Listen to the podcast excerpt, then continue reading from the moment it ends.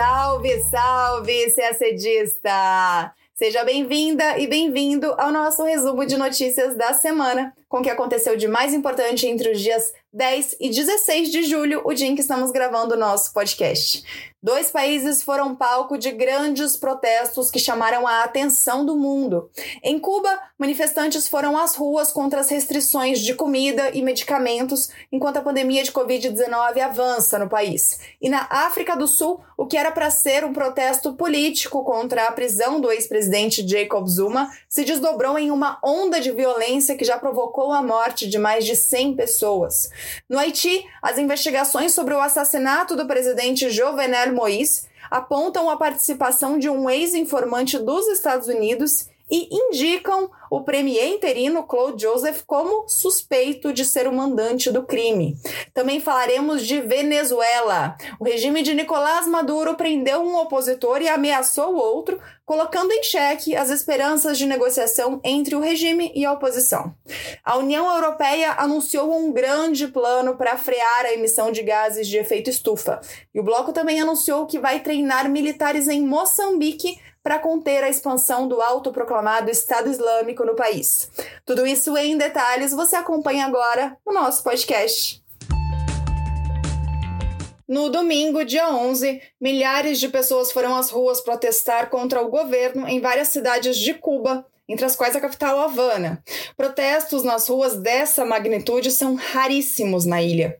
Ao menos um homem morreu e cerca de 100 pessoas já foram detidas, de acordo com balanços divulgados por organizações sociais.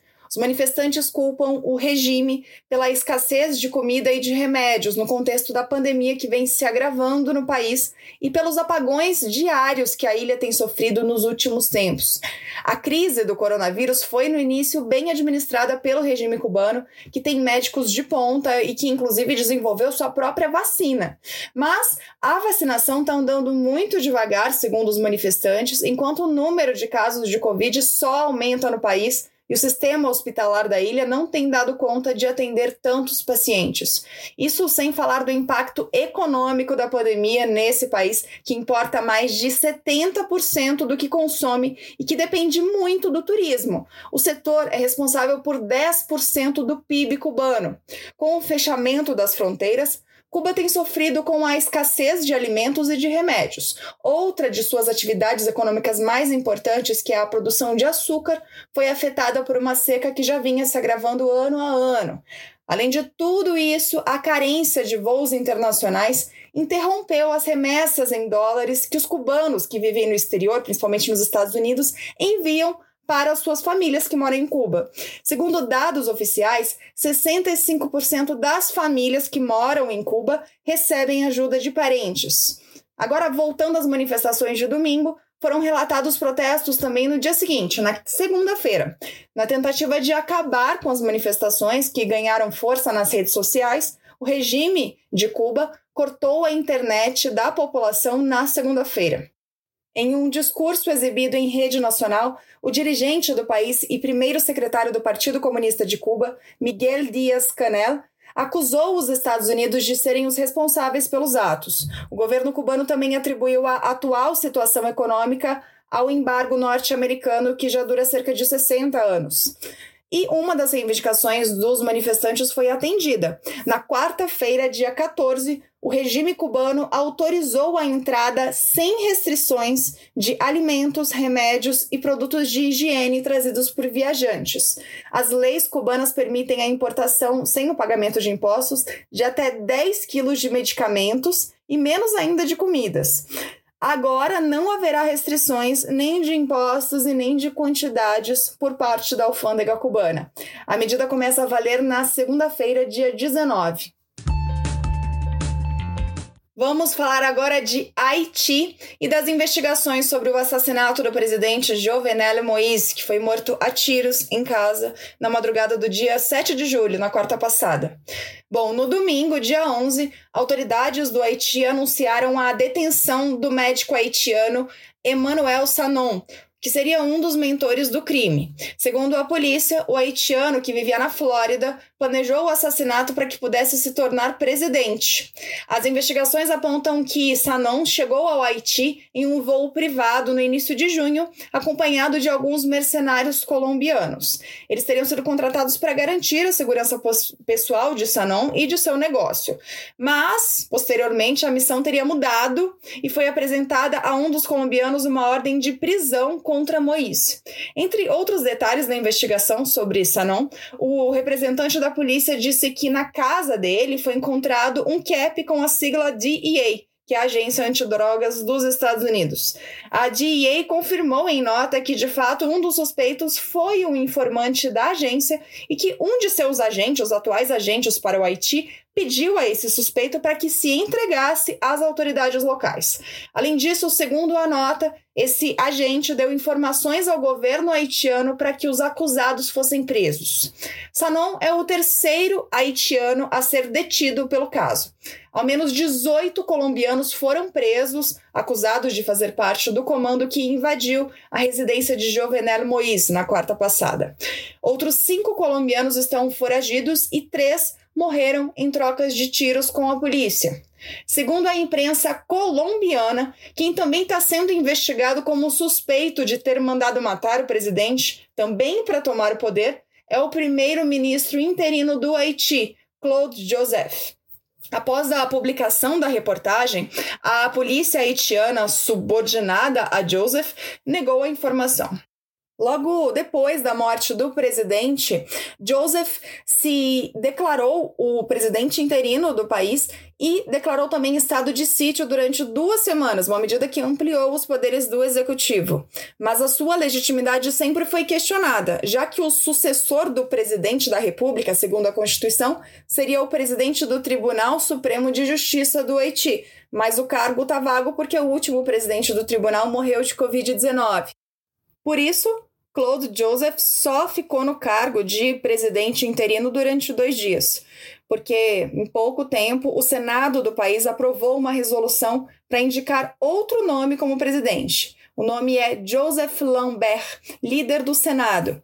De acordo com a resolução aprovada, Lambert deverá conduzir o país até 7 de fevereiro de 2022 e terá a missão de organizar novas eleições. Ainda falando de América Latina, o assunto agora é Venezuela. Na segunda, dia 12, o regime de Nicolás Maduro realizou duas operações contra opositores. Em uma delas, o ex-parlamentar Fred Guevara foi abordado em uma estrada em Caracas e foi preso. Pouco antes da operação, na verdade, minutos antes, Guevara tinha gravado um vídeo afirmando que decidiu ficar no país, apesar da possibilidade de ser preso, porque é importante trabalhar neste acordo. Ele fez uma referência às negociações que estão sendo realizadas com mediação da Noruega entre o regime de Maduro e a oposição. O vídeo então foi interrompido no momento em que um policial bateu na janela e ordenou que Guevara deixasse o carro. Segundo o comunicado do Ministério Público venezuelano, Guevara foi preso devido à ligação com grupos extremistas e paramilitares associados ao governo colombiano. Ele será acusado de terrorismo, atentado contra a ordem institucional, conspiração para cometer crime e traição à pátria. Na outra operação, no mesmo dia, agentes da Força de Ações Especiais entraram armados na garagem do prédio onde vive o líder opositor Juan Guaidó, também em Caracas. Durante a ação, a mulher de Guaidó, Fabiana, publicou no Twitter um alerta de que o marido estava cercado e aí jornalistas foram até o prédio, vizinhos também apareceram para pressionar os oficiais que acabaram deixando o local. Guaidó afirmou à imprensa que a intenção do regime era prendê-lo, como aconteceu com Guevara, e de assustá-los, porque Nicolás Maduro não quer entrar no diálogo das negociações mediadas pela Noruega, segundo Guaidó.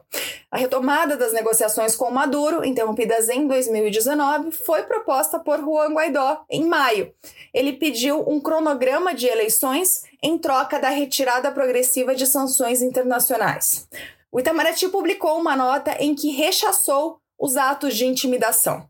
Diz um trecho da nota, abre aspas. Os atos praticados colocam em dúvida a efetiva disposição do regime de estabelecer diálogo e negociações de boa-fé com as forças democráticas venezuelanas, com vistas à realização de eleições livres e transparentes no país. O governo brasileiro segue apoiando uma solução pacífica, constitucional e liderada pelos próprios venezuelanos para colocar fim à grave crise por que passa o país vizinho. Chama a atenção, contudo, para o que parece ser uma nova tentativa do regime de inviabilizar processos negociadores capazes de promover uma transição democrática no país. Fecha aspas. Vamos falar agora de Europa. Na quarta-feira, dia 14, a União Europeia apresentou um plano para tentar reduzir a emissão de gases de efeito estufa pelos países do bloco.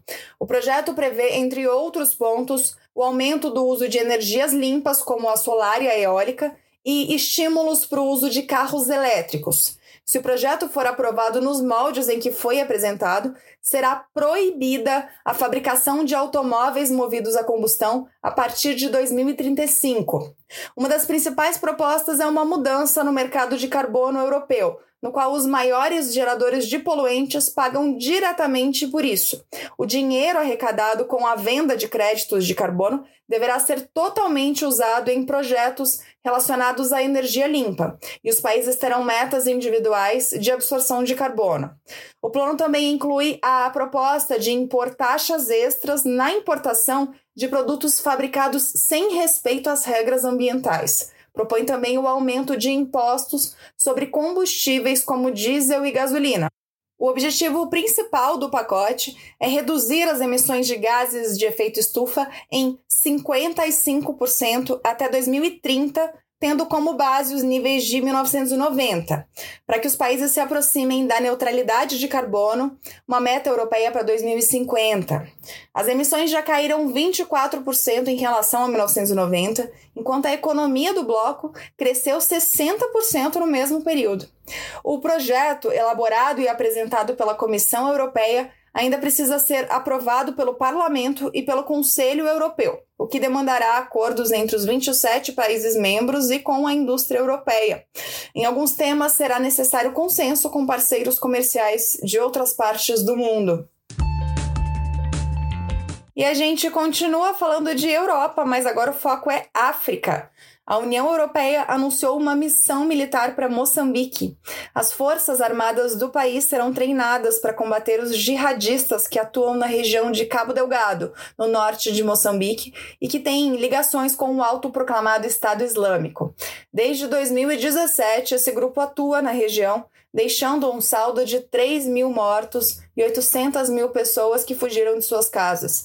Em março deste ano, um ataque surpresa contra a cidade de Palma deixou dezenas de mortos e dezenas de milhares de pessoas desabrigadas. O atentado interrompeu, inclusive, a execução de um mega projeto de exploração de gás operado por um grupo francês perto da cidade de Palma. Muitas empresas estrangeiras estão investindo em Cabo Delgado, que é uma região muito rica em gás. Esse é um dos motivos pelos quais os jihadistas conseguiram ganhar espaço entre a população, que não se sentiu contemplada pelos avanços econômicos na região. Segundo o Conselho Europeu, o mandato da missão terá duração inicial de dois anos. Durante esse período, o objetivo será apoiar o desenvolvimento das capacidades das unidades das Forças Armadas moçambicanas, que farão parte de uma futura força de reação rápida em caso de novos ataques. Portugal, que colonizou Moçambique, será responsável por metade do contingente militar e um comandante português chefiará a missão.